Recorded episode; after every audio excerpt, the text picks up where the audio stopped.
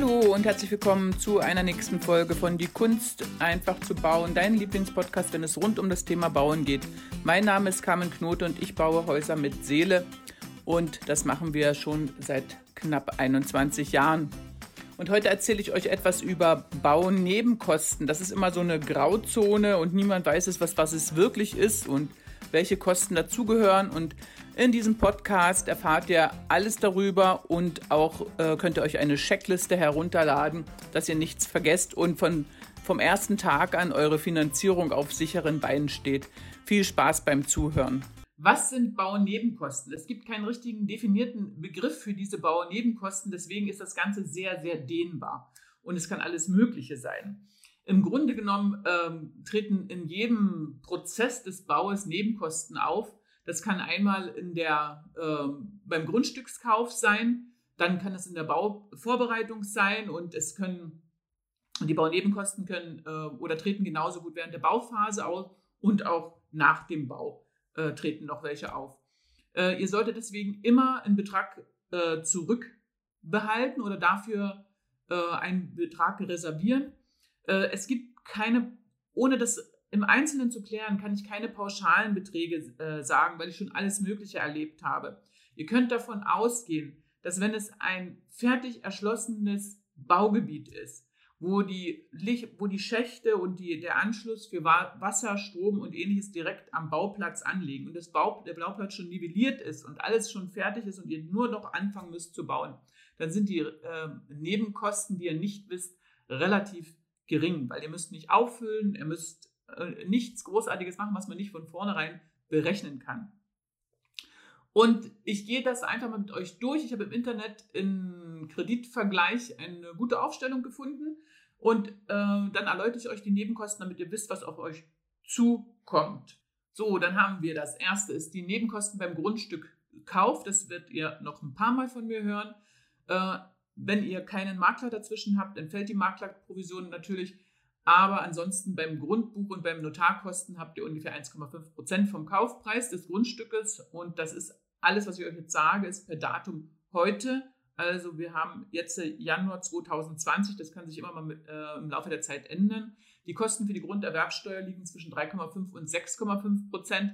Das ist je Bundesland unterschiedlich und das bezahlt ihr nur auf das Grundstück wenn das Haus nicht dazu gekauft wird. Also wenn nicht Haus und Grundstück in einem gekauft wird. Da müsst ihr aufpassen, wenn ihr mit einem Bauträger arbeitet, dem äh, die Grundstücke gehören. Da kann das manchmal nach hinten losgehen, der Schuss. Dann geht es weiter, die äh, Baukosten für die Bau, die Nebenkosten für die äh, in der Phase der Bauvorbereitung, die Baugenehmigung. Ähm, ja, ich habe bis jetzt in Deutschland immer ungefähr einen Tausender gesehen was die Bauaufsichtsbehörde verlangt. Es differiert auch nach Bundesland und ist unterschiedlich. Interessanterweise ist Berlin und Brandenburg immer mit das teuerste. Keine Ahnung warum. Ähm, dann ist hier eine Bauvertragsprüfung. Ähm, ja, müsst ihr nicht unbedingt haben, das demnach wie vertrauensvoll ihr mit dem ähm, Bauunternehmen seid. Das würde ich mir dann wahrscheinlich sparen, wenn man, wenn man äh, Standardverträge benutzt. Prüfstatiker ist auch in seltenen Fällen, zum Beispiel wenn Erdbebengebiet ähm, ist oder sowas, dann braucht man sowas. Oder wenn man irgendwas, also mit Mehrfamilienhäusern baut oder so, dann braucht man im, im, in, ähm, einen Prüfstatiker. Ansonsten nicht im normalen Einfamilienhausbau. Wenn keine besonderen äh, widrigen Umstände sind, braucht er es nicht. Kann aber passieren. Sieht man aber in, äh, bereits äh, in den Bauauflagen. Dann die Kosten für die Vermessung, die werdet ihr immer haben. Ähm, da komme ich auch noch später drauf, ist noch ein eigener Punkt, aber die fallen immer an. Dann haben wir Bodengutachten. Bodengutachten ähm, würde ich bei der Bodenplatte nur im Zweifelsfalle machen. Ihr könnt, wenn ihr ein erschlossenes Baugebiet habt, könnt ihr zur Gemeinde gehen oder zu dem, der das Baugebiet äh, äh veräußert. Der hat in der Regel immer schon ein Baugutachten äh, gemacht und weiß, was ihr bauen könnt. Ihr könnt auch die Nachbarn fragen. Also beim Keller würde ich sagen ja, bei Teilkeller auch ja, bei Bodenplatte könnt ihr euch das Geld in der Regel sparen. Es bedarf aber auch einer speziellen Abklärung im Vorfeld. Dann äh, Abriss von Altbauten, wenn es denn ähm, erforderlich ist. Also meine Erfahrungen sind äh, im Moment äh, die Abrisse, die ich habe, im Moment zwischen 20 und 30.000 Euro. Das ist jedes Mal, äh, sind das ähm, Einfamilienhäuser mit Keller gewesen, die ich abreißen lassen habe. Das ist ungefähr so der jetzige, äh, das jetzige Preisniveau.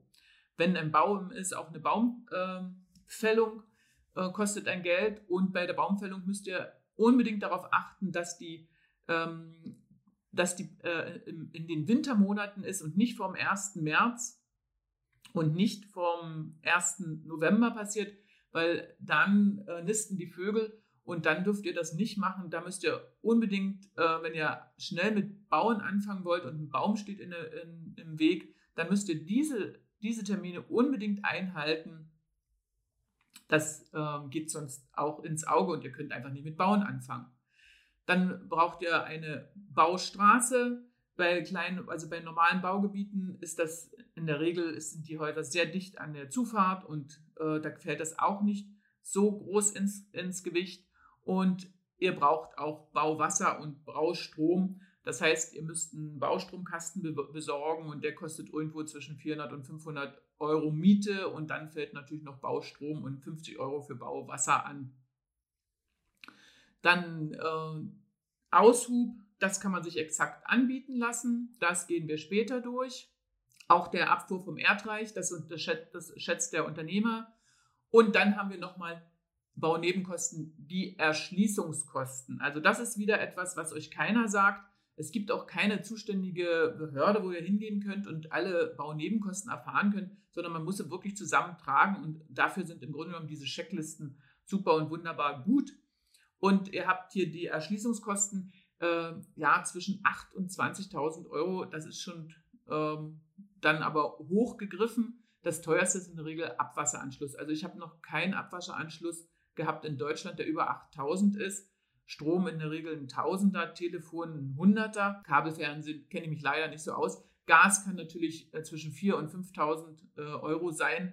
Also das sind Sachen, die müssen wirklich vorneweg abgeklärt werden und die werden, ähm, die kann euch die Baubehörde sagen, was, äh, was dort äh, an Kosten auf euch zukommt, um das genau abzuschätzen. Aber ihr solltet hier einen Minimumbetrag von 8.000 Euro zurücklegen. Hier ist es sogar mit zwischen 10.000 und 20.000 Euro vorgeschlagen, was ich aber sehr hoch gegriffen finde. In der Schweiz ist das Ganze anders und können wir hier nicht vergleichen. In Österreich kenne ich mich auch nicht so gut aus, aber in der Schweiz geht das hier ab 30.000 aufwärts los. Dann haben wir während der Baufahr äh, während des äh, Bauarbeiten hat man natürlich die Bauherrenhaftpflicht, also die oder, äh, Bauleistungsversicherung, Feuerrohbauversicherung, die ist in der Regel kostenlos, ein halbes Jahr. Und das ist äh, etwas, was ihr auf jeden Fall machen sollt. Äh, Architektenhonorare sollten drin sein in dem Hausvertrag. Äh, Bauzeitzinsen, das ist, wenn ihr selbst baut und die Bauzeit im Grunde genommen über drei Monate geht, sind die Zinsen, die anfallen, äh, wenn ihr den Kredit nicht rechtzeitig genügend abruft. In der Regel in Deutschland 3%. Das sind Bauzeitzinsen. Also wenn ihr zu langsam baut, wenn ihr schlüsselfertig bauen baut, dann ist das ähm, überhaupt nicht die Frage, dann wird euch das nicht ähm, tangieren. Aber wenn ihr nicht schlüsselfertig baut und selbst äh, baut und den Kredit nicht zeitig genug abruft, dann zahlt ihr sozusagen Strafzinsen. Und wenn ihr eine Baubegleitung wollt, dann müsst ihr auch nochmal 2500 Euro vom, zum Beispiel vom Bauherrn Schutzbund dort einrechnen. Ist aber auch nicht unbedingt notwendig, wenn ihr alles selber macht. So oder so nicht, dann solltet ihr lieber einen guten ähm, einen guten, ähm, na, also gute Monteure haben, die euch ähm, einen, einen, Tipp geben oder äh, euch ähm, dort was sagen oder, oder, gute Zimmerleute haben. Das ist, denke ich, sinnvoller als jemand vom Bauherrenschutzbund. Der, der, das ist da dann geeignet, wenn ihr zum Beispiel ähm, das Ganze komplett aus der Hand gibt, um noch einen Dritten drauf gucken zu lassen an einen Bauunternehmer. Wir prüfen das zum Beispiel auch immer. Äh, wenn wir das aus dem Haus geben. So, dann haben wir Baunebenkosten, dann äh, noch die Außenanlagen, Terrasse, Wegen, Wege ähm, und natürlich dann noch Innenausbau äh, wie Küche, Teppiche und so weiter. Äh, das ist das, was innen noch anfällt, ähm, wo, was ihr berücksichtigen müsst. Ich lege euch den Link zu dieser Seite hier unten einmal äh, in, in die Anlage rein und äh, auch die Tabelle in die Anlage rein, damit ihr seht, was auf euch zukommen könnte. Im Einzelnen füllen wir so ein, äh, so ein Formular noch zusammen aus mit einer Beispielrechnung, dass ihr einmal eure Hauskosten ermittelt habt als Richtwert, damit ihr eine Vorstellung habt, was ihr euch leisten könnt. Das war ein brandneuer Podcast von Die Kunst einfach zu bauen. Vielen Dank, dass du zugehört hast und wenn du dir die Zeit nimmst für eine Bewertung bei iTunes, dann freue ich mich natürlich riesig.